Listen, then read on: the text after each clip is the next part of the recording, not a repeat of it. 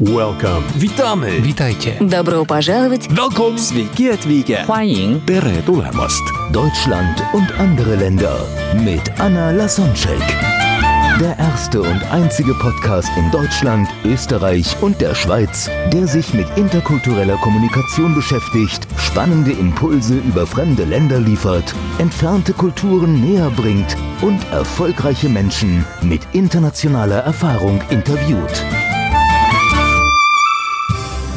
Heute im Gespräch mit Anna Lasonczek, Ludger Quanter. Normalerweise mache ich eine kurze Frage, kurze Antwortrunde, wo ich dann Deutschland mit einem anderen Land vergleiche. Und bei dir habe ich mir so ganz was Spezielles überlegen lassen, weil ich dachte mir, du bist so ein toller Experte zum Thema Geld, dass ich dieses Buchstabieren von dem Wort interkulturell, wo jeder Buchstabe dann für einen kulturellen Unterschied steht, nicht dann Deutschland mit einem Land vergleiche, sondern mit dem vergleiche, wo du Experte bist, das heißt zum Thema Geld. Mal gucken, ob es klappt. Ich bin gespannt. Ich auch, was da rauskommt. Das heißt, ich werde jetzt äh, mit dir zusammen das Wort interkulturell buchstabieren. Also viele Buchstaben. Ja, ne? das, sind, ah, das das sind ja auch viele Fragen dann. Aber sehr kurz. Kurze Frage, kurze Antwortrunde. Und ich, ähm, ich bin neugierig, was du, wenn wir das jetzt mit dem Thema Geld verbinden, was, Ja. du, was findest du als typisch deutsche Einstellung ja. und was findest du als eine Einstellung, die den Menschen hilft, reich und erfolgreich zu sein? Oder was, was hilfreich wäre, um, um eine gesunde Einstellung zum Thema Geld zu haben? Hm. Da bist du der Experte. Also die, die gesunde Einstellung zum Thema Geld, meiner Meinung nach, ist, dass die Leute mal wieder lernen müssen, dass Verdienen von Dienen kommt. Sie müssen mal wieder lernen, dass es darum geht, Mehrwerte zu schaffen. Das bedeutet aber auch im Umkehrschluss, dass die Renditen, die ich mir erwünsche, relativ begrenzt sind. Weil sonst kann ich keine Mehrwerte schaffen. Ja? Ne, nur mal ein Beispiel, wenn ich einem, einem Unternehmen ein Darlehen gebe, je höher der Zinssatz ist, umso schlechter ist das für das Unternehmen. Das heißt, je höher die Zinsen sind, umso weniger erfolgreich kann er mit dem Geld arbeiten. Ne, weil er einen Teil seines Mehrwertes dann wieder abgeben muss. Ja. Und irgendwo gibt es so einen Tipping Point, da kippt das Ganze wieder. Na, das heißt, der Mehrwert, den ich schaffe, der ist geringer als das, was ich an Zinsen verlange. Und dann kippt sowas. Das ist, äh, das ist einfach, das muss man wissen. So, und da- das ist ja das, wo wo ich den Leuten immer sage, ihr dürft nicht so gierig sein. Wenn ich. Geld, wenn ich Geld arbeiten lasse, Klammer auf, Geld kann gar nicht arbeiten, dann gibt man 50-Euro-Schein eine Schippe in die Hand. Mal gucken, wie weit du damit kommst. Aber man sagt ja so, man man lässt das Geld arbeiten. Also Geld an sich kann ja nicht arbeiten. Ich kann es verleihen und kann dafür einen Zins bekommen. Ja? Also ich kann den anderen erpressen und sagen, du brauchst mein Geld, das weiß ich genau. Ich mache es aber nur, wenn du mir Geld gibst. Ja, man kann das jetzt Erpressung nennen, kann aber auch sagen, das ist ein Geschäft. Solange der andere dadurch noch einen Mehrwert hat, ist das ja auch in Ordnung. Ich gebe ihm Geld für 2%, er arbeitet damit, er wirtschaftet 4, hat er einen Vorteil, ich habe einen Vorteil. Ich kriege 2% fürs Nichts tun und er äh, kann mit dem Geld arbeiten, kann Geschäfte machen, die er sonst nicht machen kann. Dann hat man einen gewissen Vorteil. Und diesen Ausgleich, den muss man immer hinkriegen. Und das kriegen die Deutschen aber nicht hin. Die wollen immer noch mehr und noch mehr und noch mehr und noch mehr. Aber irgendwann kippt das wieder. Ne, wir hatten erst ja kurz vor der Finanzkrise ja gehabt. Das war ja diese Blasenbildung. Und das ist ja ein völlig krankes System. Gerade im Bereich der Kreditvergabe. Das heißt, da sind, da sind Werte geschaffen worden, die gar keine Werte waren, sondern nur Buchwerte, die mit Krediten hinterlegt waren. Die Kredite waren aber irgendwann nichts mehr wert. Ja, und irgendwann ist das Ganze mal geplatzt, aber ist plötzlich die Hälfte des gesamten Weltvermögens, weil ich glaube 2008 war es, ist die Hälfte des gesamten Weltvermögens zusammengeschmolzen. Wie kann das sein? Das kann normalerweise nicht sein, wenn es echtes Vermögen wäre. War es aber nicht, es waren nur Blasen. Spannend. Das heißt, wir müssen mal wieder lernen, was es bedeutet, Geld zu verdienen und was Substanz bedeutet. Wenn ich ein Haus baue, habe ich Substanz. Wenn ich ein Wertpapier kreiere, habe ich keine Substanz. Das ist eine Luftnummer. Man nennt das ABC-Produkte, Asset-Backed Securities. Ja? So sind rückgedeckte Produkte. Also machen wir ein Beispiel, da, da, da gibt eine Bank Darlehen raus, sagen wir für 100 Millionen. So, jetzt das heißt, die hat jetzt das Geld rausgegeben und hat einen Anspruch gegen die Häuslebauer, mal als Beispiel. So, das ist ja nur eine Forderung. So, jetzt geht die, jetzt bündelt die diese Forderung in ein Wertpapier und verkauft es an jemand anders. Geht zu jemand anders hin und sagt, du, pass mal auf, ich habe für 100 Millionen eine Forderung, die wird in fünf Jahren fällig mit Zinsen. Ja, gib mir 105 Millionen, dann kannst du sie haben. Ja, so, dann zahlt der 105 Millionen, bekommt er die für die Forderung. ist ja kein Mehrwert geschaffen, aber 5 Millionen hat er jetzt schon mal mehr. So, jetzt hat er das Wertpapier gekauft. So, dann geht er wieder zu dem nächsten und sagt, pass mal auf, ich habe hier eine Forderung, in fünf Jahren wird die fällig, gib mir 110 Millionen, dann kannst du sie sofort haben. Plus Zinsanspruch. Ja? Und so bläht sich das Ganze immer auf. Aber das ist ja keine Substanz geschaffen. Mhm. Dann fallen natürlich wieder Forderungen weg und dann, dann, dann vorne, weil die Häuslerbauer vielleicht nicht bezahlen und dann kippt das Ganze mal zusammen. Ja, und so werden, so werden, werden Luftnummern gebaut. Also ich nenne das mal Luftnummern, aber das ist keine Substanz da. Wenn ich eine Firma aufbaue, habe ich eine Substanz. Wenn ich eine Photovoltaikanlage kaufe, habe ich eine Substanz. Ja, wenn ich eine Immobilie kaufe, habe ich eine Substanz. Wenn ich eine Firma, also ein Produktionsunternehmen, ich habe Maschinen, ich habe, die arbeiten können, ist eine Substanz. Ja, das kann ich anfassen und das schafft einen Mehrwert. Dann habe ich Substanz. Alles andere sind einfach künstliche Produkte. Und das haben wir, kennen wir ja aus dem Lebensmittelbereich auch, dass Lebensmittel, die künstlich geschaffen werden, ja, zum Beispiel die holländische Tomate, die hat ja noch nie Erde gesehen. Die steht in einer Nährlösung. Kein Mensch kann mir erzählen, dass das dasselbe ist, als wäre die Tomate in, in der Erde gewachsen. Nur weil sie optisch gleich aussieht, ist das noch nicht lange, noch nicht, lange nicht dasselbe. Ja, das heißt, ich habe einmal ein natürliches Produkt und ich habe einmal ein künstliches Produkt. Sieht identisch aus, ist mal optisch kein Unterschied, aber geschmacklich und qualitativ ist es einer. Du bist dann für die natürlichen Produkte. Absolut. Die man ja. sehen und anfassen kann. Ich komme vom Dorf, ja. Ich habe früher Porree angebaut, habe mein Taschengeld damit verdient, habe schön dick mit Pferdemist gedüngt. Also ich weiß wieder, wie, wie, wie sowas mhm. funktioniert, Ackerbau und Viehzucht. Ne? Und ich weiß auch, was das für eine Arbeit macht. Also Hut ab vor all den Menschen, die uns mit Nahrungsmitteln, mit wertvollen Nahrungsmitteln versorgen. Mhm. Ne? Also Nahrungsmittel, die das auch verdient haben. Lebensmittel, die den Namen Lebensmittel auch verdient haben. Ja. Großteil dessen, was die lebendig sind und Leben die lebendig, stiften. richtig, mhm. die Leben stiften, die lebendig sind, die lebendig erzeugt wurden. Mhm. Vieles, was in den Supermarktregalen ist, verdient meiner Meinung nach nicht den Begriff Lebensmittel. Mhm. Es ist nur noch ein Produkt mehr nicht. Finde ich eine schöne Metapher. Und damit könnten wir vielleicht zu den Buchstabieren kommen. Mal gucken, ja. ob es klappt. Ja, wir gucken mal. Gut, I steht für individualistisch, also Individuum, ja. oder gruppenorientiert. Ja. Was meinst du, ist Deutschland in so weltweiten Vergleich eher individualistisch oder gruppenorientiert? Und was hilft uns, wenn wir eine gesunde Einstellung zum Thema Geld haben wollen? Also ich glaube, dass der Deutsche eher individuell orientiert ist, mhm. ja, gerade beim Thema Geld, ich, ich, ich. Und eine gesunde Einstellung zum Thema Geld geht einfach mal wieder richtig arbeiten, da wisst ihr es. Geht einfach mal zum Bauern und, und arbeitet mal eine Woche für 5 oder 8 Euro die Stunde. Dann wisst ihr wieder, was es bedeutet, Geld verdienen zu müssen. Mhm. Was Arbeit ist, was okay. echte Arbeit ist. Und dann kann man das wieder wertschätzen. Dann N steht für neutral oder emotional. Wie sind die Deutschen im weltweiten Vergleich und was wäre das Optimale, um gesunde Einstellung zum Thema Geld zu haben? Neutral oder emotional zu sein? Also der Deutsche ist, was das Thema Geld betrifft, extrem emotional. Ja? Gerade wenn man, wenn man ihm irgendwelche Informationen gibt oder wenn es auch ans eigene Portemonnaie geht, auch ganz wichtig. Wir haben einen Versuch gemacht vor einigen Jahren und haben mal eine Anzeige geschaltet, eine Kapitalanlage beworben mit 16% Rendite.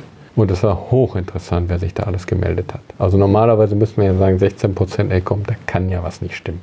Es haben sich wirklich Ärzte, Professoren, Geschäftsführer. Also es war hochinteressant, wer sich alles gemeldet hat. Wo ich denke, ey Leute, ihr müsst es doch eigentlich wissen, dass das gar nicht geht. Also hochemotional. Du musst den Leuten nur die richtigen Teaser geben und dann springen die drauf an. Und was ist dein Tipp?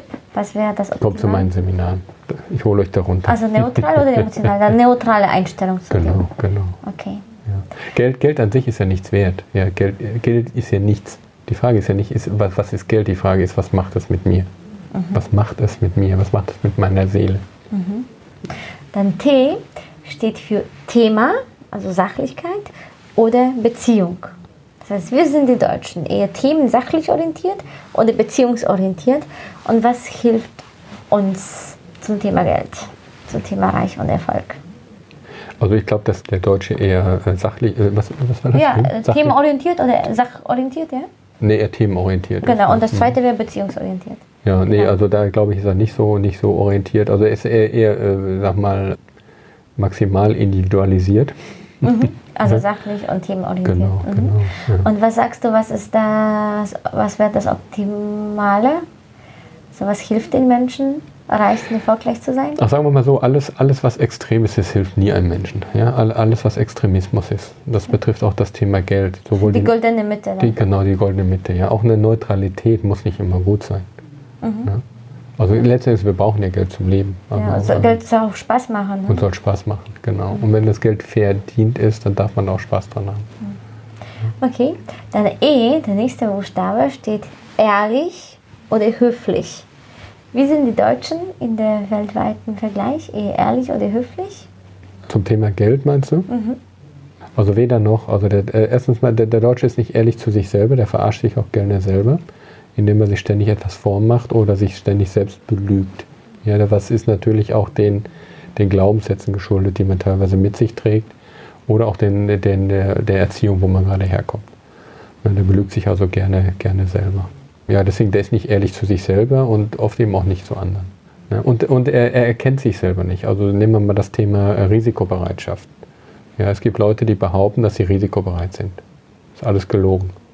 Die Leute sind nur so lange risikobereit, solange es sie nicht betrifft. Wenn der Risikofall dann eintritt, haben das alle nicht gewollt. Ja, das heißt, die mögen Überraschungen, die, die sie selbst sich vorher erhofft haben. genau. okay, gut. Dann der nächste Buchstabe R steht für Regeln oder Rücksicht, beziehungsweise Ausnahmen machen. Was meinst du, sind die Deutschen eher regelorientiert oder nehmen die oft Rücksicht und machen Ausnahmen? Also Rücksicht habe ich, erlebe ich relativ selten. Aber ich glaube schon, dass er regelorientiert ist und dass denen eine Regel wichtiger ist als Vernunft. Ja. Also es gibt Und was manchmal Situationen. Du in, in Bezug auf das Thema Geld? Naja, äh, Selbstreflexion. Also es ist manchmal wichtiger, dass man seiner Vernunft erfolgt als irgendeine Regel. Ne? Regeln sind ja nur gut, um einen Rahmen zu halten, grundsätzlichen Rahmen zu halten. Trotzdem muss eine Regel immer individuell angepasst werden. Es gibt Situationen. Rücksicht und empfiehlst auch Ausnahmen zu machen. Definitiv, mhm. ja, ja, ja, Also immer individuell. Also ich bin kein Freund von Pauschalaussagen. Das ja. ist gut oder das ist schlecht. Mhm. Ja, ich bin überhaupt kein Freund von Riester bin überhaupt kein Freund von Bausparverträgen. Aber es gibt Situationen, wenn ich sie dann maßvoll und intelligent verwende, haben, können sie durchaus einen Zweck erfüllen. Einen höheren Zweck. Dass vielleicht der, dass der Riester und die Bausparer die geringste Krücke ist. Das geringste Übel, um einen höheren Zweck zu erreichen. Mhm. Also ich verwende manchmal Sachen, die ich eigentlich gar nicht mag, vom Grundsatz her nicht mag, die aber in einzelnen Situationen durchaus wieder Sinn ergeben können. Und da sie nun mal da sind, kann ich, ich kann tausendmal das kritisieren. Deswegen wird der Blödsinn ja nicht abgeschafft. Und dann sage ich mir, okay, wenn es schon mal da ist, kann ich es ja dort verwenden, an den Stellen, wo es hilfreich ist. Mhm. Mhm. Aber das wird immer individuell betrachtet. Mhm. Nächste Buchstabe K steht für kurzfristig und langfristig. Wo sind die Deutschen im weltweiten Vergleich deiner Meinung? Oh, ich glaube, dass sie eher langfristig orientiert mhm. denken, aber kurzfristig handeln. Aber eher in, in, ihrer Denkstruktur eher langfristig orientiert. Ja, es gibt 20-Jährige, die denken über die Rente nach. Das ist ein weltweites Phänomen. Ja. Ich kenne kein anderes Oder, Land, wo sich ja. 20-jährige Gedanken über die Rente machen. Ja, ja, Oder ich hatte jetzt die Tage auch wieder was Spannendes, wo ich echt gedacht habe, ey komm, jetzt, jetzt halt mal einen Ball flach. Wer war das denn noch? Irgendwie 40, 45, 40-Jährige, die sich gerade ein Haus gekauft haben und über Barrierefreiheit fürs Alter nachdenken. Ja? Also mit 40. Wo ich sage, ey Leute, bis dahin fließt so viel Wasser durch und rein. Ja, wir denken mal über 30 Jahre, wo wir frühestens, allerfrühestens mal damit überhaupt ansatzweise rechnen könnten, 30 Jahre, da machen die sich heute schon Gedanken darüber, was ist denn mein 30 Jahre. Medizin macht Fortschritte und ja. Die Welt Hammer. ändert sich so schnell. Ne? Ja, ja. Das können wir so. vorher gar nicht vorher, heute ja. gar nicht vorhersehen, wie unsere Häuser in 30 Jahren aussehen. Richtig, vielleicht will ich da ja gar nicht mehr wohnen, wer weiß das, ja. ne? Aber es ist total spannend, ne? dass in manchen Dingen Leute wirklich extrem langfristig orientiert sind. Ne? Mhm. Der nächste Buchstabe U steht für unsicher und sicher. Wie sind die Deutschen weltweit? Also der Deutsche äh, ist im Handeln unsicher, aber äh, möchte gerne Sicherheit haben. Ist ein extrem sicherheitsorientierter äh, Anleger, also auch gerade was Thema Geld betrifft. Zumindest mal von seinem Anspruch her. Von seinem, von seinem Verhalten ist es ganz anders. Ne? Teilweise extrem riskant, möchte aber eigentlich sicher. Ne? Aber er kennt natürlich das Risiko nicht. Und mhm. etwas zu erkennen ist ja auch immer wichtig. Ne? Aber grundsätzlich ist der Deutsche eher der Sicherheitsorientierte. Nur er handelt nicht danach. Das, das ist die Schizophrenie des Deutschen. Dass er das, was er eigentlich möchte, nicht tut. Also ich erlebe das oft, dass wenn ich bei, bei Neukunden, wo ich dann mal frage oder, oder versuche herauszufinden, wie die Anlegermentalität ist und äh, die sagen ja konservativ, nicht so sicher. Und dann finde ich da Schiffsbeteiligung, äh, Private Equity, hochspekulative Aktienfonds, wo ich sage, ja, warum handeln sie nicht danach? Ja, ja das hat uns ja keiner gesagt. Mhm.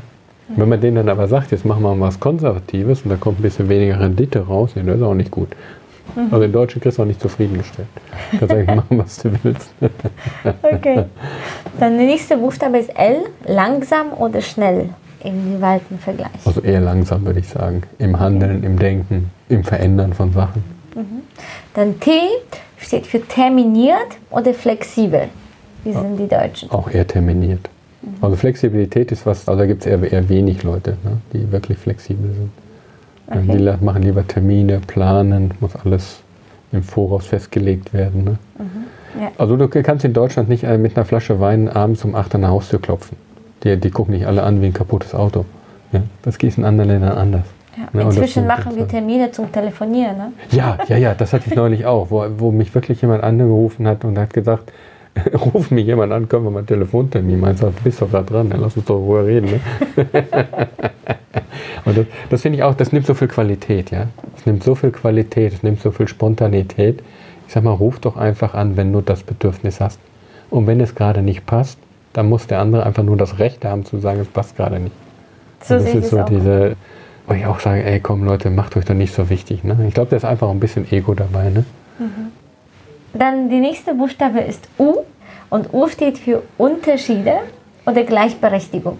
Gleichberechtigung? Im Sinne von zum Beispiel Statusunterschiede. Wenn wir haben, es gibt Länder, in jedem Land gibt es arm und reich. Nur einige Länder versuchen die Unterschiede anzugleichen und einige Vers Länder versuchen die Unterschiede sogar groß zu machen. Also politisch gesehen wird das ja gerne mal als politisches Geschäftsmodell. Die Einkommensverteilung muss gerechter werden und so ein Blödsinn. Also wir, wir machen die, die Armen nicht stärker, indem wir die Stärken äh, schwächer machen. Das funktioniert nicht. Ne? Und da muss ich sagen, jeder ist auch seines Glückes Schmied. Äh, die Unterschiede in Deutschland sind schon erkennbar, keine Frage. Siehst du auf den Autobahnen, in den Restaurants. Das finde ich aber auch nicht schlimm. Das finde ich überhaupt nicht schlimm. Das soll einfach mal die Leute, die vielleicht noch nicht nicht auf der goldenen Seite des Lebens leben, soll das einfach auch mal motivieren. Denn man darf ja nicht vergessen, dass es Leute, Leute gibt, ich kann mich ja selbst als Beispiel auch nehmen, ich komme ja eher aus ärmlichen Verhältnissen. Ja? Also es hat Zeiten gegeben, wo meine Mutter nicht wusste, was am nächsten Tag kochen sollte. Das mhm. färbt ab. Das ist traurig, also auch für meine Mutter traurig, fand ich jedenfalls. Ja, weil meine, meine Mutter möchte ja für ihre Kinder das Beste geben. Aber es ist keine Entschuldigung dafür, dass man sich nicht trotzdem bewegen kann. Man muss aber bereit sein, den Preis dafür zu zahlen. Und der Preis bei mir war einfach, dass ich mich mal so richtig auf den Arsch setzen musste, mal anfangen musste, wirklich zu lernen, die Schulbank zu drücken, nachdem ich mich 13 Jahre da durchgequält und durchgemogelt habe. Und dass ich mich einfach im Beruf engagiert habe. Und zwar weit über das normale Maß hinaus. Das ist der Preis dafür. Aber viele sind nicht bereit, den Preis zu zahlen. Ja, die, die, die jammern dann da, dass die, die, die, die Wohlhabenden viel haben, ja, gehen aber dann um 16 Uhr nach Hause und sitzen den Rest des Tages vom Fernseher, anstatt mal was Vernünftiges zu gucken. Jeder hat das die Chance in Deutschland, ein einigermaßen vernünftiges Leben zu führen. Vielleicht nicht in Reichtum, aber genug, um eine Familie zu ernähren, genug, um sich einen Urlaub leisten zu können, genug, um ein Dach über dem Kopf zu haben, genug, um Gesundheitsausgaben machen zu können, genug, um ein Auto fahren zu können. Alles darüber hinaus ist eh Luxus. Aber wenn ich das schon mal habe, dann geht es mir schon mal besser als 60 Prozent der Bevölkerung. Und jeder hat die Chance dazu. Das kann mir niemand erzählen. Hm. Ja? Als ich von zu Hause ausgezogen bin, hatte ich gerade mal ein Taschentuch in der Tasche. Das war aber auch alles. Ich hatte keine vernünftige Bildung. Ich hatte keine Vorbilder. Ja, meine Eltern waren kein Vorbild für mich. Ja, ich hatte keine vernünftige Bildung, weil ich mich zehn Jahre durch die Schule gemogelt habe. Aber ich hatte eines. Ich hatte einen unbändigen Willen. Ich will da raus. Ich will ein besseres Leben führen. Ich möchte diesen Scheiß nicht machen, den meine Eltern gemacht haben. Mhm. Und das ganze Umfeld ja auch. Meine Eltern waren ja kein Einzelfall. Ich habe das nur damals nicht gewusst. Damals dachte ich, wir sind eine Ausnahmesituation. Heute weiß, weiß ich, wir, wir sind es eher im positiven Sinne, weil es bei anderen noch viel schlechter war. Ich habe es mhm. nur nicht gesehen als Kind. Ich kann es ja. nachvollziehen. Ich bin Aber auch mit einem Koffer von Polen nach Deutschland umgezogen. Ja. Ja, du hattest wenigstens einen Koffer. Das hatte ich auch noch nicht. in dem sogar so genau. Bettwäsche reinpassen musste. Genau. Ich hatte nichts, aber wirklich gar nichts. Ich hatte weder was Materielles noch was Immaterielles. Ich hatte eine gute Erziehung. Meine Mutter hat versucht, uns Benehmen und Anstand beizubringen. Und heute muss ich sagen, das ist Gold wert. Es ist nicht viel, aber es ist Gold wert. Weil genau das Benehmen und Anstand den meisten Menschen heute fehlt. Mhm. Ja, das hat sie immer versucht, uns beizubringen. Und das ist ja auch Gott sei Dank gelungen. Und den Rest, den haben wir uns selber beigebracht. Schön. Mhm. Dann R steht für Raumdistanz oder Nähe. Also der Deutsche, das merkst du einfach daran, wenn du den mal umarmen möchtest, der geht mehr auf die Nähe, äh, auf, die, auf die Distanz. Ja? Ist also für den Deutschen relativ schwierig, sich mal in den Arm nehmen zu lassen, mal Gefühl zuzulassen. Also ist eher schon jemand, der auf Distanz geht. Dann E steht für ehrgeizig oder hilfsbereit. Waren Kollegen in einem Konzern, in einem Unternehmen. Ja, ich war ja in vielen Unternehmen und die Hilfsbereitschaft, ja, die war hin und wieder da. Ich würde nicht sagen, dass es generell, generell so ist. Ich glaube, dass der Deutsche schon eher ein bisschen egoistisch ist, tendenziell eher ego ist egoistischer als hilfsbereit. Habe aber auch andere Erfahrungen gemacht. Also ich würde das nicht pauschalieren wollen. Dann vorletztes L steht für Leistung oder Status. Was zählt mehr, meinst du, in Deutschland im internationalen Vergleich? Eher Leistung, was ich kann, oder Status, wen ich kenne? Also ich glaube, dass es mehr der Status ist, weil, das, weil, weil der Status, den sieht man leichter als die Leistung. Ja? Es gibt Menschen, die unglaublich viel leisten, aber keinen Status haben. Krankenpfleger, Lehrer, Kindergärtner, Grundschullehrer, die unglaublich viel leisten, aber leider den Status nicht haben. Mhm. Auch, auch der Mann oder die Frau an der Tankstelle, die mich nachts um 3 Uhr bedient und dafür sorgt, dass ich überall hinkomme, wo ich will, und zwar 24 Stunden. Und die dann auch noch freundlich ist. Er bringt eine enorme Leistung, hat aber keinen Status. Und das ist das Perverse in unserem Land. Das Perverse ist, dass die Leute, die die Leistung erbringen, und zwar für die Allgemeinheit, dass das System überhaupt funktioniert, zum Beispiel der Mann an der Müllabfuhr, der eine, einen, einen ganz wesentlichen Beitrag dazu leistet, die werden nicht anerkannt. Die haben den Status nicht. Und das letzte L, es ist Lust oder Pflicht. Also da ganz klar Pflicht. Also der Deutsche ist relativ lustfeindlich ja, also, sondern eher pflichtbewusst oder äh, vielleicht auch ein falsches Pflichtbewusstsein. Aber die Deutschen tendenziell, so wie ich das einschätze, eher lustfeindlich. Ja, und wenn, wenn sie dann mal Lust, äh, Lustgewinn haben, dann, dann übertreiben sie es. Mhm, und was hilft dann, um gesunde Einstellung zum Thema Geld zu entwickeln, eher danach zu handeln, worauf wir Lust haben oder eher pflichtbewusst zu sein? Also einfach kommt man zu den Seminaren. Da lösen wir das auf. Da machen wir schöne Übungen. Ja? Da tanzen wir auch ein bisschen. Da spielen wir mit Luftballons. Wunderbar. Wir haben auch eine Überraschung die mit der Zitrone. Aha. Ja, wir werden ja. eine über in der Zitrone viel berichten. ich freue mich sehr. Mehr möchte ich noch alle, gar nicht verraten. Genau, alle, die sich für das Seminar interessieren und von einem unglaublichen Erfahrungsschatz profitieren wollen, packen wir die Einladung und die Infos in die Show Notes. Mir hat es riesen Spaß gemacht. Jetzt Dankeschön, haben wir den zeitlichen ja. Rahmen sehr, sehr schon gesprengt. Es war aber so spannend, dass ich das sehr wertvoll finde. Vielen Dank, Ludger. Ich Vielen lieben Dank, Ludger. Und ja, bis bald. Bis Wer bald. weiß wo. Alles Gute. Ne? Welcome. Witamy. Witajcie. Добро пожаловать. Welcome. Sveiki atvykę. Hwaiying. Tere tulemast. Deutschland und andere Länder mit Anna Lasonczek.